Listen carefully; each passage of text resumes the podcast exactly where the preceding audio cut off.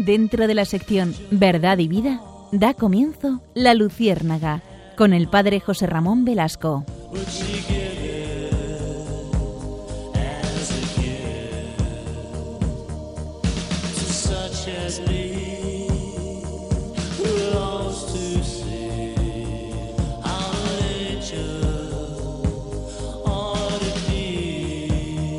Corría el día 14 de mayo de 1948. Horas antes de que expirase el mandato británico sobre Palestina, el Estado de Israel fue proclamado en el territorio otorgado por el Plan de las Naciones Unidas, aboliendo como primera medida las leyes antiinmigratorias británicas que impedían, desde hacía años, la entrada legal de nuevos judíos a Palestina. No hubo ningún intento por parte de la ONU de evitar la intervención armada que había proclamado la Liga Árabe meses atrás.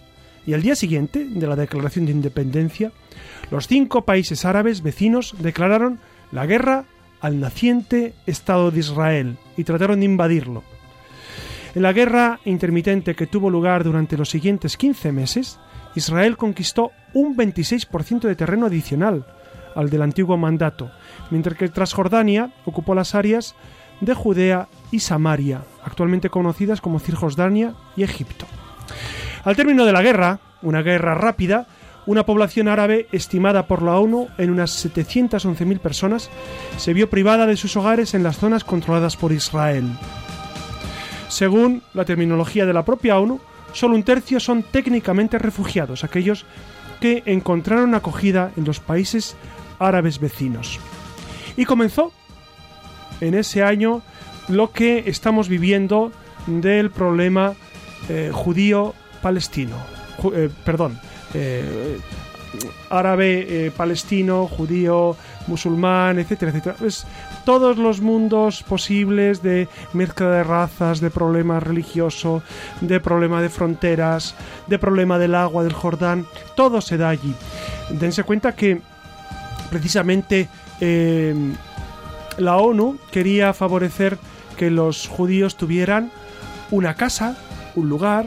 Los judíos habían salido de, de Palestina o de Israel en tiempos de, de, la destrucción del templo, año 70 y después eh, en año 123, y, y, llevaban siglos, siglos en Europa, siglos eh, pues errantes, y por fin regresan a su tierra.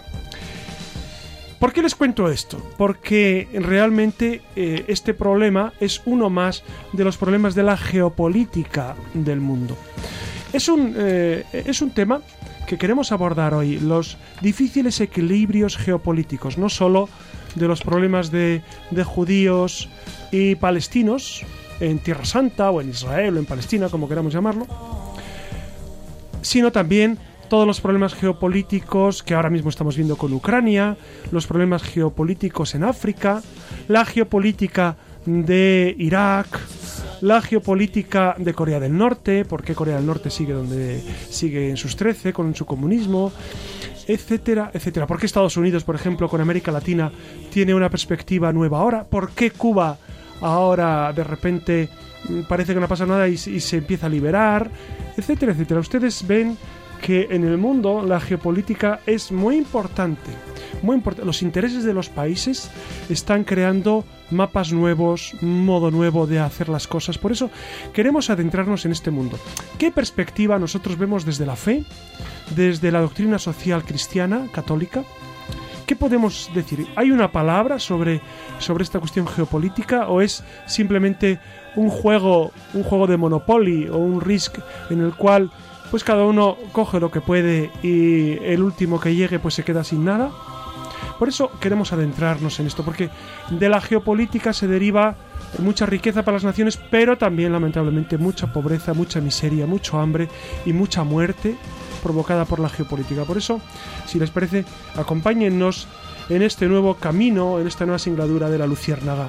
Y nos acompaña, como cada noche, Susana García Vaquero. Hola, buenas noches. Nos acompaña también Clara Fernández. ¿Qué tal? Buenas noches. Nos acompaña Nacho García. Buenas noches. E Iria Fernández. Buenas noches. Y Alex, que nos ayuda desde el control, y su amigo siempre, José Ramón Velasco, para servirles.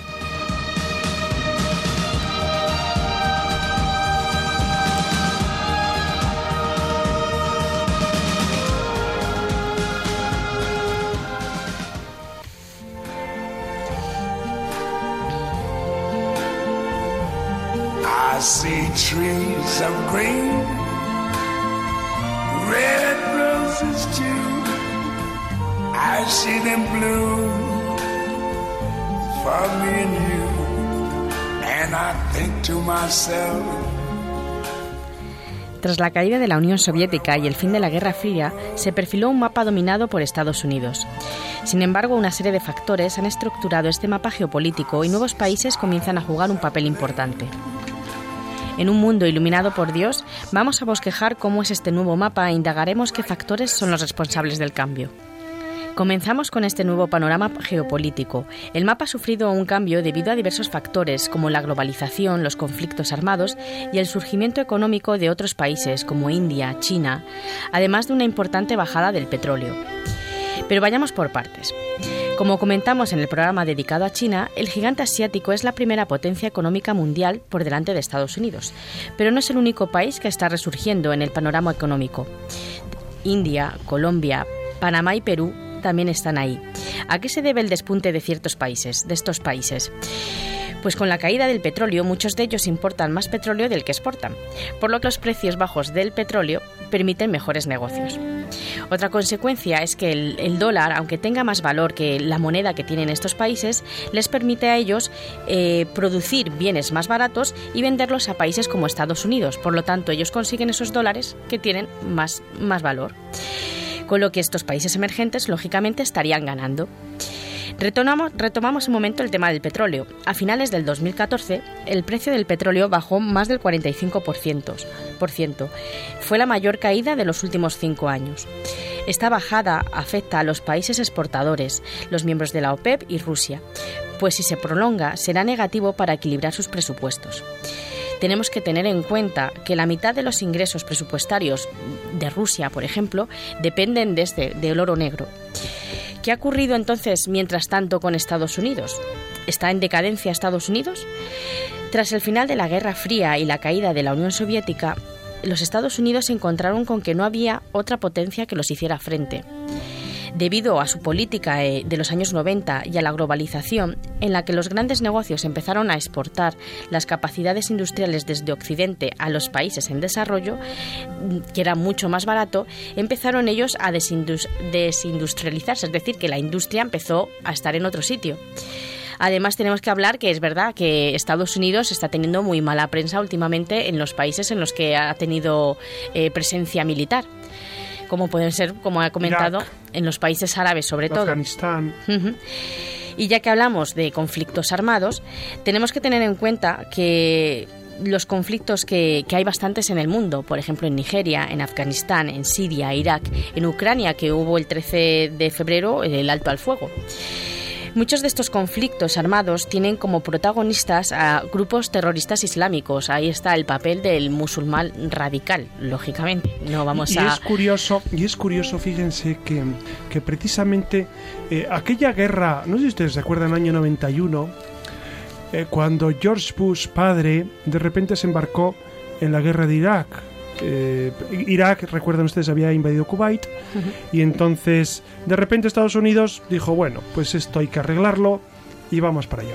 Había intereses económicos fundamentalmente que movieron aquella guerra, pero de aquellos problemas eh, han surgido eh, consecuencias muy lamentables. Dense cuenta que Irak en los años 90 era un lugar con una cierta libertad, estaba Saddam Hussein, es verdad, pero gozaba de una cierta libertad, por ejemplo, a nivel religioso, pues había una, una, libertad para que los cristianos desarrollaran sus creencias sin ningún problema y, había una comunidad, hoy en día es un auténtico avispero Irak. ¿no? Ustedes saben que el norte de Irak y una parte de Siria está copada por, eh, por el Estado Islámico y eh, el Estado Islámico está eh, empeñado en destruir todo vestigio de cristianismo y lo están logrando, lamentablemente. Lamentablemente lo están logrando.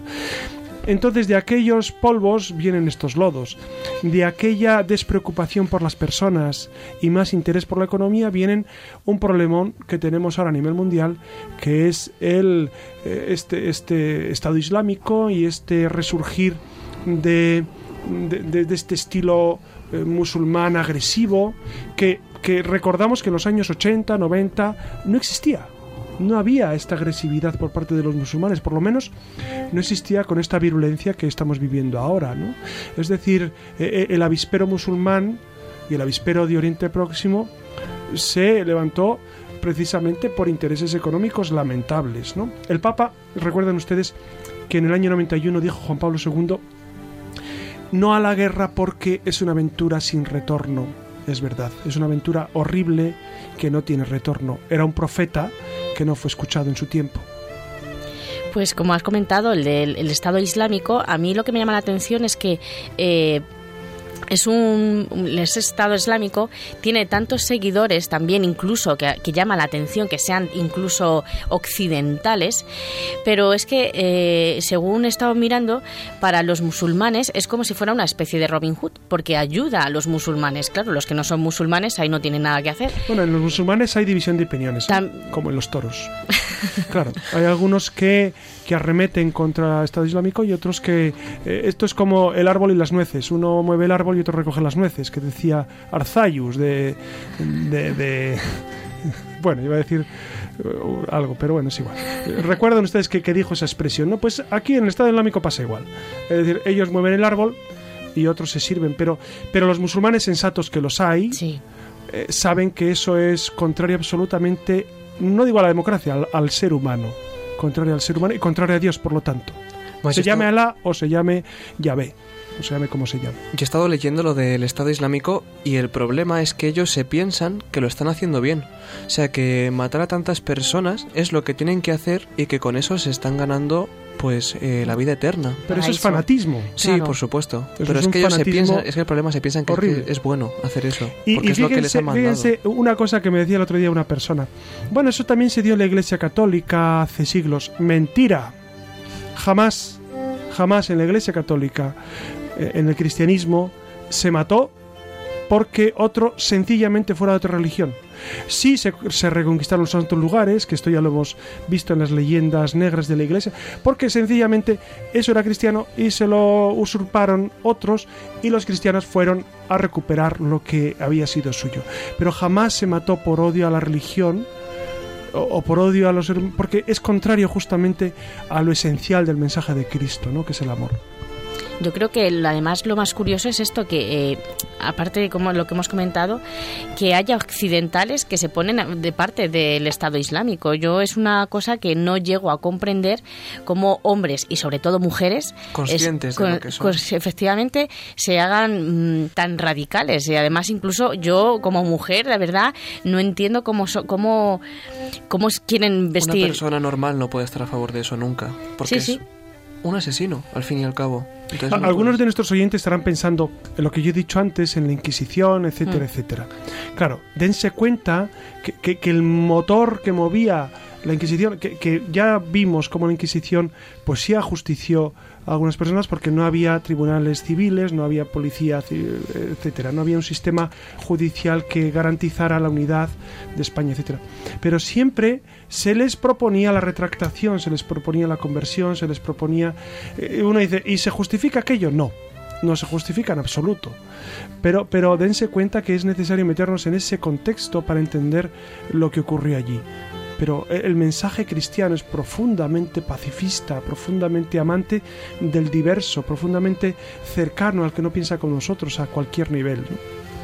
Bueno, pues por lo tanto, con, todo lo que hemos comentado, yo creo que estamos viviendo ahora un momento en el que el mapa geopolítico se está estructurando de nuevo, en el que las antiguas, antiguas potencias están dejando paso a otras y en el que la lucha por los recursos rediseñará este mapa.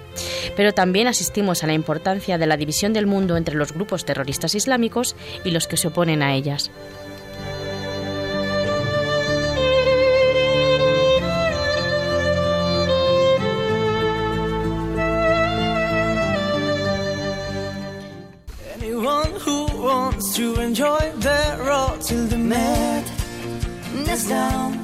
Estamos escuchando al grupo Aurin con su canción Last Night on the Earth, que trata sobre todo aquello que necesitamos expresar y que por algún motivo no hemos tenido ocasión de hacerlo. Precisamente de esto va nuestra siguiente sección.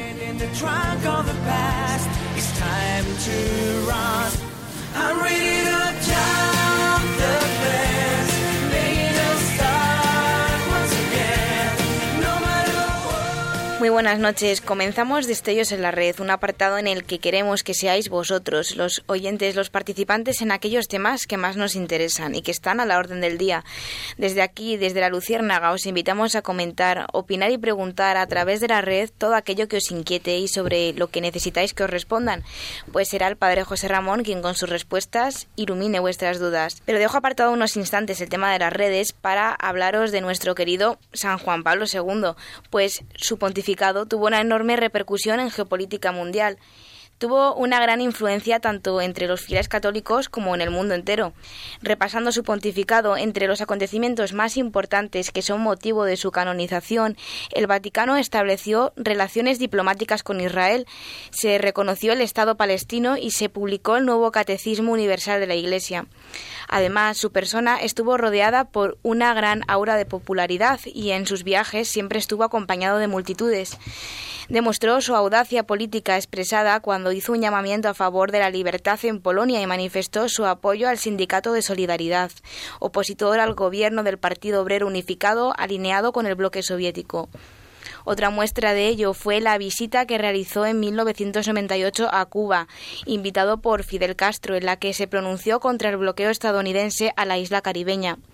Tras esto, numerosas publicaciones nombraron al Papa como el Papa que destruyó al comunismo. Durante su pontificado realizó 1.339 beatificaciones y 482 canonizaciones. En el campo social, Juan Pablo II fue un agente de cambio prominente. Se promulgó en contra de la decadencia moral y fue defensor de los principios y valores bíblicos e instituyó las Jornadas Mundiales de la Juventud con el objetivo de acercar a los jóvenes a la Iglesia. Con un pontificado de 26 años, el más largo del siglo XX y 104 viajes fuera de Italia a 129 países, Boitila pasó a la historia como el Papa de los récords. Tal fue su alcance y merecido cariño no solo de católicos, que desde el mismo día de su muerte, el 2 de abril de 2005, los fieles reunidos en la Plaza de San Pedro lanzaron el clamor de Santo ya, con el que pedían un rápido proceso de canonización. Y ahora sí, queridos oyentes, pasamos a las redes. Durante toda la semana nos habéis dejado opiniones y preguntas de todo tipo. Marta nos pregunta cuál es el mayor desafío que tiene que afrontar la Iglesia en este momento. Marcos González quiere saber qué supone a nivel de geopolítica la persecución de los cristianos en el mundo. Ana Aguado se plantea cuáles son las preocupaciones relativas a la política mundial que tiene que afrontar la Iglesia en estos momentos. Miguel nos pregunta si debe el Vaticano reorganizar sus estrategias en geopolítica. José Ramón, ¿qué nos puedes decir sobre las preguntas que acabamos de leer? Bueno, para responder a esas preguntas hay que ser adivino, ¿no? Y, no es mi caso, sobre todo alguna de ellas. Eh, eh, ¿Debe el Vaticano reorganizar sus estrategias? Hombre, el Vaticano, dense cuenta que lleva 20 siglos de embajadores, de de enunciaturas, de mm, solucionar problemas a nivel geopolítico. Entonces, eh, seguramente es la institución eh, en la Tierra que tiene más experiencia en este campo, ¿no? Entonces, eh, seguro que reorganizan sus estrategias. Pero me ha parecido muy interesante, bueno, todas las preguntas, pero hay una que, que mm, que a mí también me preocupa y es cuál es el mayor desafío que tiene que afrontar la Iglesia en este momento. Yo creo que el mayor desafío no está en el terreno de la geopolítica, porque la geopolítica está dirigida por hombres. Seguramente el mayor desafío sea eh, llevar a los hombres al encuentro con Dios. Seguramente ese es el mayor desafío. Y vencer el relativismo que, que, vemos que está en eh, eh, campante en tantas instituciones, en tantos modos de gobernar. Vemos como la ONU pues está cuajada de relativismo por todas partes. Los gobiernos de Occidente los vemos también, que están eh, inmiscuidos en esta corriente relativista hasta el fondo. Eh, el problema, creo, de, de, Occidente es no tener el norte muy claro, es decir, no saber qué está bien y qué está mal, como que todo vale, como que el consenso de los pueblos es el último garante de la moralidad y así nos luce el pelo, queridos amigos. Es decir, eh, si el consenso de los pueblos o las modas es el principio de moralidad, eh, tenemos un mal futuro. Cuando una, una, me una de las preguntas, han aguado, dice, ¿cuáles son las preocupaciones relativas a la política mundial? Pues eh, precisamente que, que, que no sabemos en manos de quién estamos. Y, y que, y eso le preocupa al Papa, al Vaticano y a todos nosotros los cristianos de a pie. Nos preocupa porque ante, ante una crisis mundial como la que hay de valores, eh, estar en manos de personas sin valores es eh, estar eh, más o menos pues jugando con, con una granada de mano sin la espoleta. Es decir, ¿a quién le va a tocar? No sabemos, pero a alguien le toca. De momento les está tocando, pues, como vemos, en Nigeria, en Oriente Próximo, en Chad, en, en la zona de los Grandes Lagos les tocó, eh, les ha tocado en, pues, en México, tan lamentablemente. Es decir, eh, cuando no hay valores de fondo, eh, todo es posible, ¿no? Por eso mm, el, el principal reto que tiene, que tiene la Iglesia es devolver la cordura al mundo, creo yo. ¿no? La cordura que trajo Jesucristo, que, que Dios nuestro Señor ha propuesto, pues devolvérsela al mundo. Pues muchas gracias por tus respuestas. Y ahora os dejo planteados los temas de los próximos programas, los países emergentes y el domingo como el Día del Señor. ¿Y qué son países emergentes? Porque eso es importante. Pues los que países que, están eh, En vías de desarrollo, ¿no? desarrollo, pero que están emergiendo. Exacto, fundamentalmente nos, nos vamos a centrar pues, en estos países que tienen tantísimo futuro, eh, India, China, Perú, Panamá, eh, que, que son países que, que mm, hace una década o hace dos décadas estaban sumidas casi casi en el tercer mundo y ahora están creciendo pues al 6%, al 7% y eso tiene implicaciones también a nivel de la fe. Dense cuenta que nuestro programa trata de buscar siempre temas de cultura, de actualidad, de sociedad, de política, pero que al final tienen una implicación, porque los cristianos estamos insertados en el mundo, estamos metidos en el mundo como el primero, y, por eso tratamos estos temas desde un punto de vista de la fe. Pues así que abrimos el hashtag Países Luciérnaga y Domingo Luciérnaga para que empecéis a interactuar con nosotros a través de nuestra cuenta de Twitter, arroba la luciérnaga rm. También podéis escribirnos un email a la luciérnaga arroba radiomaria.es o si lo preferís podéis dejarnos un comentario en el blog del programa la luciérnaga radiomaria.blogspot.com. Ya sabéis que os esperamos en la red. Y ahora, como cada programa, es hora de hablar de películas sobre geopolítica y esta em- semana empezamos con JFK. Que JFK es una película estadounidense dirigida por Oliver Stone y en ella se examinan los eventos que llevaron al asesinato del presidente John F. Kennedy y el presunto encubrimiento a través de los ojos del ex fiscal del distrito de Nueva Orleans, Jim Garrison, y que fue protagonizada por Kevin Costner. Este programa me he querido centrar en historias de presidentes importantes que han marcado, como por ejemplo pueden ser Nixon o Nelson Mandela, ¿vale?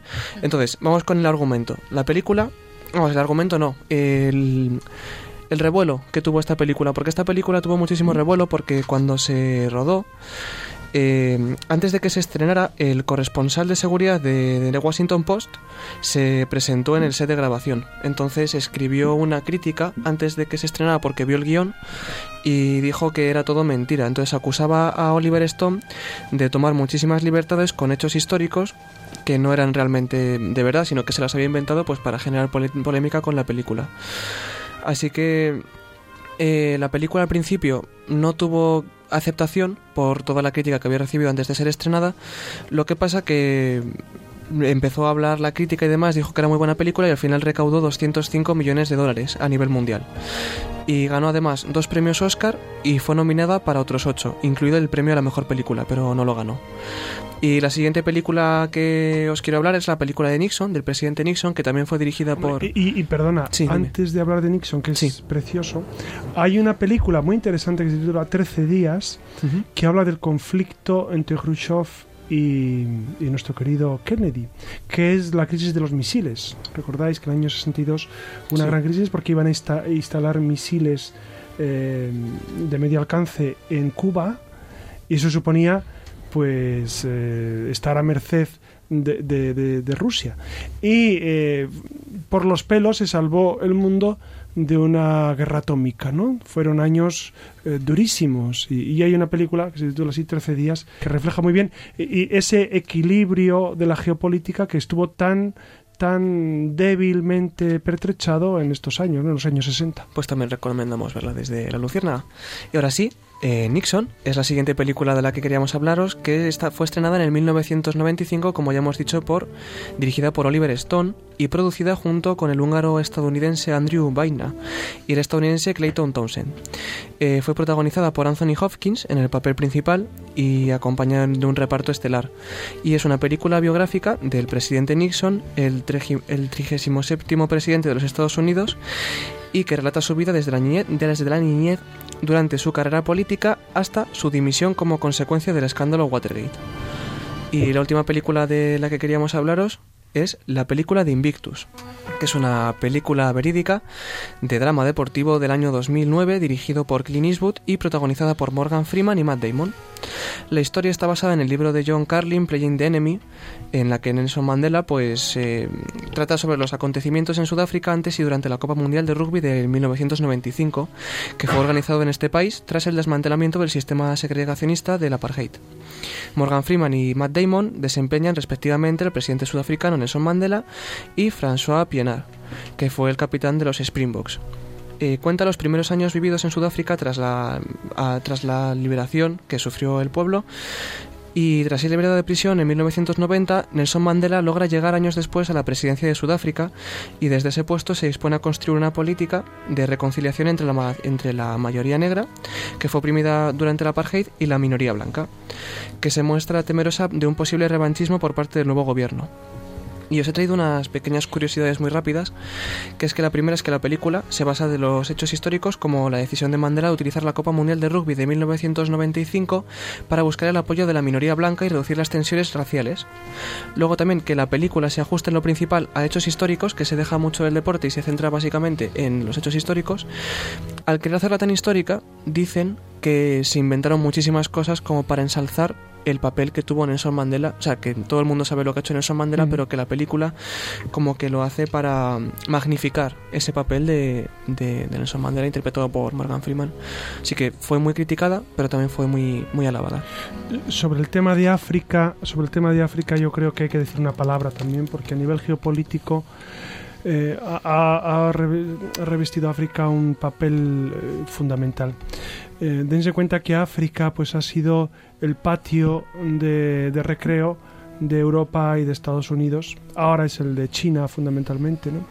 Y la descolonización que, que tuvo lugar en los años 50, 60 que aparentemente iba a ser eh, el gran momento de la libertad de África, donde ellos autogestionaran sus democracias, pues hemos visto como lamentablemente eh, no ha ocurrido así. En la mayoría de los casos, África, eh, y lo digo así con sin matices, se veía matizar, pero sigue gobernada por ya no por poderes europeos políticos, sino por poderes económicos fundamentalmente. Y está África sufriendo pues una descolonización llevada a cabo salvajemente, sin criterio y, provocando pues eh, las, las guerras continuas de África no solamente Angola, Mozambique, los grandes lagos, eh, Nigeria, eh, bueno, el conflicto del Sáhara, por supuesto, y todo el norte, el norte mm, musulmán también, Chad, la última,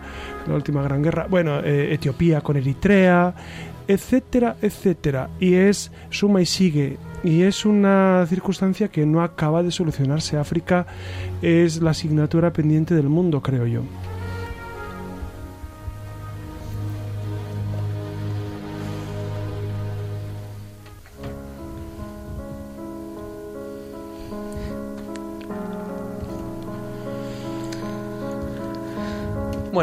Y ahora hablemos de política o no, o sí, quién sabe, para qué pronunciarnos, porque la palabra política y todos, todo el mundo escucha la palabra política y nos ponemos tensos. porque ¿Es algo malo?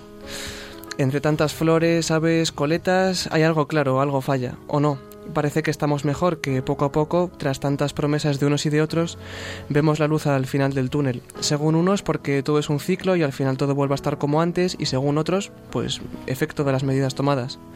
Y hablando de coletas, ¿qué me decís de los partidos que dicen tener la panacea? Si fuera algo tan fácil, ¿por qué no proponen algo claro?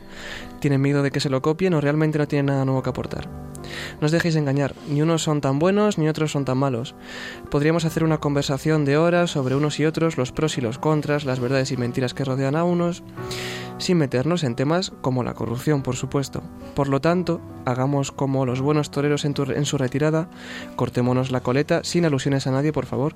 Seamos conscientes de lo que vamos a votar, a lo que vamos a decidir, porque no se nos olvide que son cuatro años, que lo que nosotros decidamos durante estos meses es lo que va a marcar nuestro camino y el de gran parte de Europa durante el próximo casi lustro. Así que de verdad desde la Luciérnaga les animamos a que mañana, cuando se levanten, cuando estén con el café, cojan una libreta y un lápiz y apúntense las cosas que apoyan y qué cosas no de unos y de otros y cojan de lo malo lo menos malo. Bueno, yo ya lo he hecho y, queridos oyentes, queridos amigos, no llego a conclusiones. Todavía estoy perplejo de cara a lo que Nacho nos recomienda, que es ejercer nuestro derecho a elegir nuestro representante, yo estoy perplejo. Estoy apenas saliendo de mi perplejidad, no sé por dónde caminar. Eh, yo espero, yo espero la palabra de nuestros obispos que, que, que nos ilumina a los cristianos, pero espero también eh, el sentido común de los que nos tratan de dirigir y, y, no sé si los demás en la mesa están de acuerdo conmigo. Estamos a la expectativa, ¿no? A ver, a ver por dónde van los tiros porque, porque todavía todavía no sabemos, ¿no? Sí, la verdad es que sí, que te pones a, a, pensar en unos y otros y al final todo parece muy bonito, todo suena muy bien, pero a la hora de la verdad estamos metidos en lo mismo de siempre, ¿no? Entonces hay que tener mucho cuidado con lo que se vota, que se vote, por favor, porque si no se vota estás tirando tu, tu derecho como persona, tu derecho como ciudadano, pero que si votas, que sea algo en lo que realmente creas y que no votes porque alguien va a votar a eso o porque me da miedo lo otro. Entonces que se vote con un criterio y que muy se complicado. Vote. Yo lo veo muy complicado, es muy complicado en los tiempos pero que corren. Es que si no vamos a acabar. Y, y como espero Grecia. y espero eh, a, a, mí hay una frase que, que, que, me incomoda un poco, que he escuchado varias veces. Cada país tiene los gobernantes que se merece. Uf, qué, qué, qué duro. Relativo. Qué duro. Qué, qué, qué, palabra tan tremenda, ¿no? Ojalá, ojalá que, que, Dios. De hecho, pedimos por los gobernantes continuamente, ¿no? Por los que nos gobiernan, para que, para que lo hagan desde, desde el equilibrio, desde la sensatez, desde el bien común, desde, eh, desde el esfuerzo por, por hacer que todos mejoren. Ojalá sea así, ¿no? Ojalá.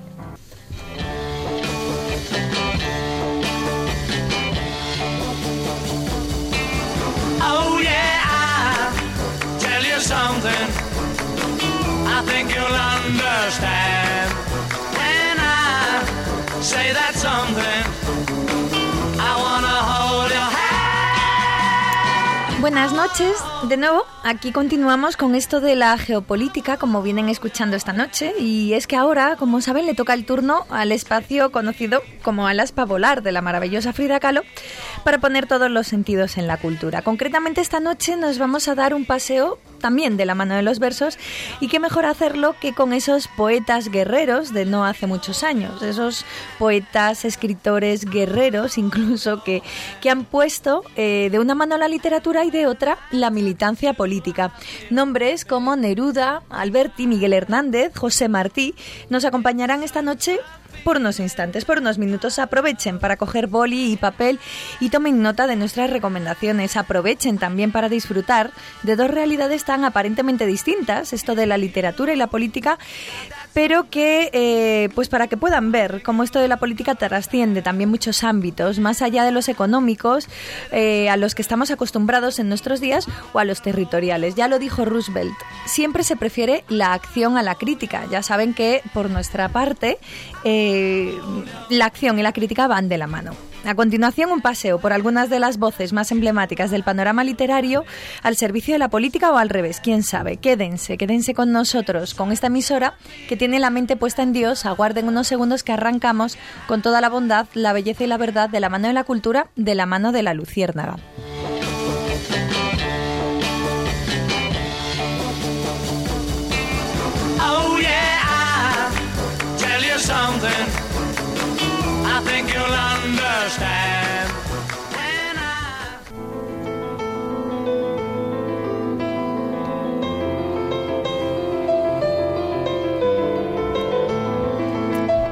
Como no podía ser de otra manera, si tenemos que hablar de un escritor que, además de componer versos, de escribir prosa, estaba en la primera fila de la política, ese no puede ser otro que José Martí. Ya saben que fue un político, pensador, escritor, periodista, filósofo y poeta cubano, creador del Partido Revolucionario Cubano y organizador de la Guerra del 95, Guerra Necesaria, inscrito dentro del modernismo. Lo que no sé si saben es que este cubano es hijo de un valenciano y de una canaria. Hasta ahí nada raro. Lo curioso es que José Martí, de descendencia española, pasará a liderar los comienzos de la Revolución cubana que culminará más adelante en el 98 con el desastre y, por qué no decirlo, morir también paradójicamente a manos de soldados españoles en la zona de Dos Ríos. Escuchen algunos de sus versos políticos como no podían ser menos.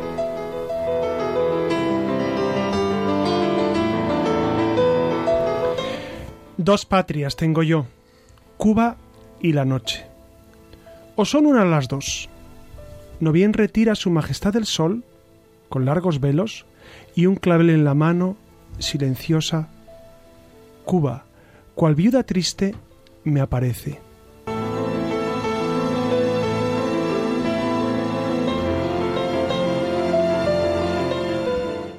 Cree el aldeano vanidoso que el mundo entero es su aldea. Lo que quede de aldea en América ha de despertar. Estos tiempos no son para acostarse con el pañuelo a la cabeza, sino con las armas de almohada, las armas del juicio que vencen a las otras. Trincheras de ideas valen más que trincheras de piedra.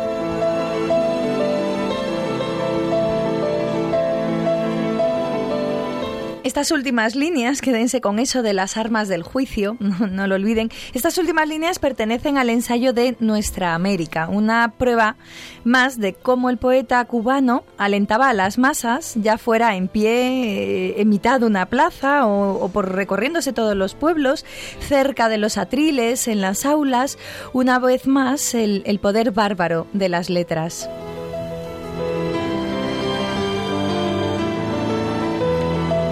Pero, pero si poder tuvo Martí, no lo fue menos el que tuvieron Alberti y Neruda durante la Guerra Civil Española. Recuerden que ambos, escritores y amigos, simpatizantes del Partido Comunista, se recorrieron las tierras de España con altavoz en mano recitando versos para alentar a las masas, a los soldados antes de la batalla, en los claustros de las universidades, para caldear los ánimos. Estos poetas dejaron de lado sus innovaciones vanguardistas y pusieron su pluma al servicio de la República. Sin ir más lejos, recuerden que estuvieron detrás de la organización del Segundo Congreso Internacional de Escritores en Defensa de la República, que tuvo lugar en Valencia en el 36, donde reunieron, entre otros, a muchos de los escritores de la generación del 27. Allí, hasta allí se acercaron Cernuda, Miguel Hernández, Damaso Alonso, Guillén, así como Octavio Paz y Elena Garro, León Felipe, María Teresa, Teresa de Zayas o María Zambrano, una nómina de escritores e intelectuales que pusieron sus letras al servicio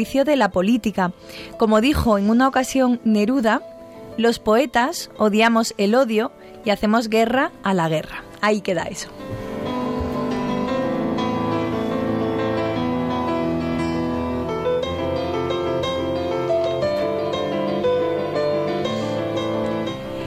Y para terminar, un epílogo con uno de los grandes, el de, el de Orihuela, Miguel Hernández. Pero en lugar de que yo les cuente quién era esta figura singularísima de las letras, mejor es que escuchen el testimonio que, que dejó escrito el chileno Pablo Neruda, íntimo amigo también de él. Recordar a Miguel Hernández, que desapareció en la oscuridad, y recordarlo a plena luz, es un deber de España, un deber de amor. Pocos poetas tan generosos y luminosos como el muchachón de Orihuela, cuya estatua se levantará algún día entre los azahares de su dormida tierra. No tenía Miguel la luz cenital del sur, como los poetas rectilíneos de Andalucía, sino una luz de tierra, de mañana pedregosa, luz espesa de panal despertando.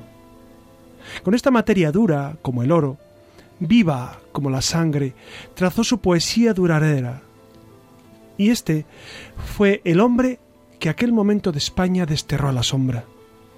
Nos toca ahora, y siempre, sacarlo de su cárcel mortal iluminarlo con su valentía y su martirio, enseñarlo como ejemplo de corazón purísimo, darle la luz, dársela a golpes de recuerdo, a paletadas de claridad que lo revelen, arcángel de una gloria terrestre que cayó en la noche armado con la espada de la luz.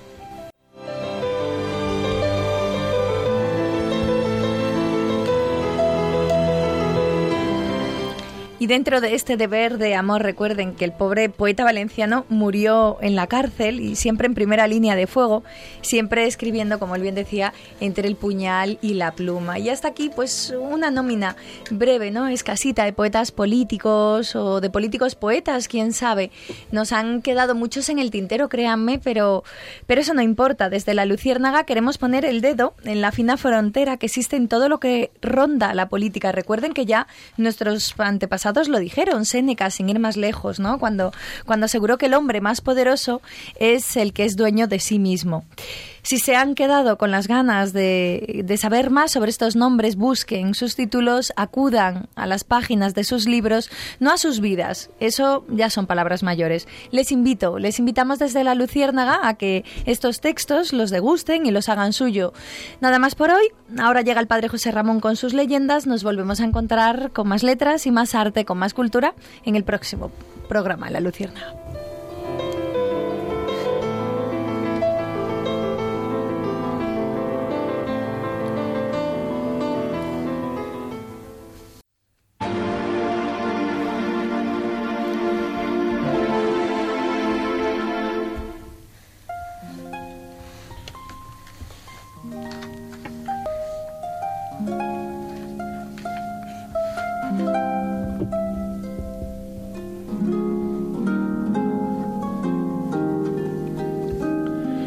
Hemos celebrado recientemente el 25 aniversario de la caída del muro de Berlín. El decano del Colegio Cardenalicio, ya conocen ustedes Angelo Sodano, que fue también secretario de Estado, aseguró que el Papa Juan Pablo II, San Juan Pablo II, y los cristianos europeos fueron fundamentales en la caída del muro de Berlín. En declaraciones a Radio Vaticana, el cardenal Sodano, quien fue secretario de Estado, como les decía antes, que es un cargo similar al de primer ministro, manifestó que sin la presencia del Papa Boitila, todo lo que ha ocurrido desde entonces en la Europa Oriental no habría sido posible. Sodano dijo que la caída del muro de Berlín supuso la desaparición del sistema comunista en la Europa centro-oriental, que fue impuesto, como ustedes saben, a la fuerza en todas estas poblaciones de Rusia y el entorno de Rusia. En este sentido, el cardenal dijo que la caída del muro fue el triunfo de la libertad de los pueblos. Y eso, no sé si recuerdan ustedes que Juan Pablo II lo manifestó ya en el año 96, cuando visitó Berlín y en la puerta de Brandenburgo, la, famosísima puerta, dijo que esta se ha convertido en la puerta de la libertad. Eh, El cardenal Sodano agregó que, que en aquella ocasión acompañaba al Papa a Boitila y que recuerda la emoción del entonces canciller alemán Helmut Kohl, que todos recordamos, y la ovación que la multitud allí congregada le tributó al pontífice.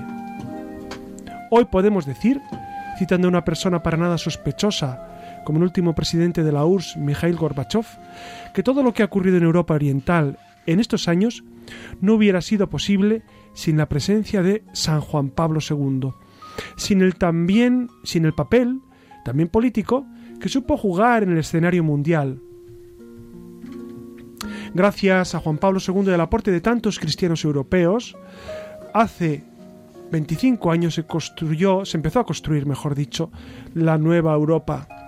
Y el cardenal Sodano insistía en que los valores cristianos del viejo continente deben ser el norte que guía a la nueva Europa. Y lamentó que la Unión Europea actual lamentablemente ha preferido ignorar este patrimonio cristiano en el Tratado de Lisboa. Saben que el Tratado de Lisboa es el sucedáneo de la Constitución Europea que pergeñó Giscard d'Estaing, que luego votaron los países. España votó que sí, pero vamos, la mayoría ni siquiera la votaron, ¿no? Porque era un panfleto realmente. Por eso, ante esta realidad de, estos hombres que han sabido forjar Europa. No olvidemos que, la Europa que nosotros conocemos, pues es de, de, de, de Gasperi, de Adenauer, de estos grandes hombres que fueron visionarios, que supieron ver una Europa unida. Al principio recuerden con el Tratado del Carbón, para, para, del acero y del carbón, para, para unir un poco a nivel económico, pero se dieron cuenta que era necesario hacer una Europa unida con valores y con valores del humanismo cristiano. Recuerden que la bandera de la Comunidad Europea es fondo azul con 12 estrellas que simbolizan a la Virgen María. No sé si lo saben muchos de los europeos, pero quien diseñó esa bandera se eh, lo dijo en una entrevista hace años que, que él se había inspirado en la corona de la Virgen él era, él era, él, él, sí, él, murió, pero él era cristiano, era católico, y se inspiró en, esa, en ese deseo de hacer una unidad de Europa, una unidad fuerte y sostenible. Por lo tanto, sí es posible la paz en el mundo, sí es posible una ecología del amor, sí es posible una civilización del amor que llegue a Europa, que llegue a Occidente, que llegue a todo el mundo. Es nuestro deseo. Nosotros, eh, en un programa de este cariz lo que queremos es poner blanco sobre negro la realidad y buscar eh, pues cómo los cristianos nos eh, enfrentamos a estos acontecimientos y cómo nosotros vivimos intensamente unidos a los avatares del mundo. Los cristianos insertos en la realidad del mundo vivimos los gozos y las tristezas del mundo, como dice la Gaudium et Spes. Los gozos y esperanzas de los, de los hombres son los gozos y esperanzas de toda la Iglesia.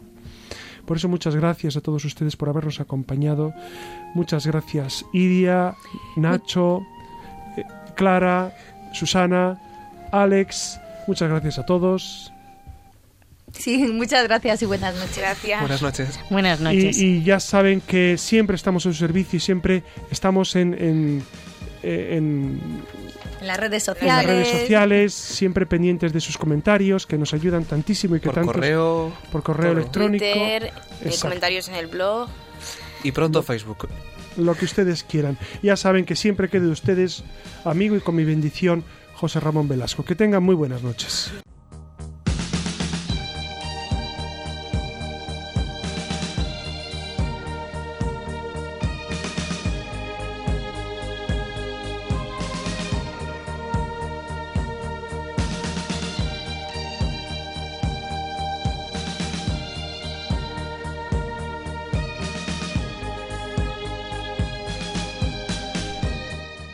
Finaliza en Radio María La Luciérnaga con el Padre José Ramón Velasco y dentro de la sección Verdad y Vida.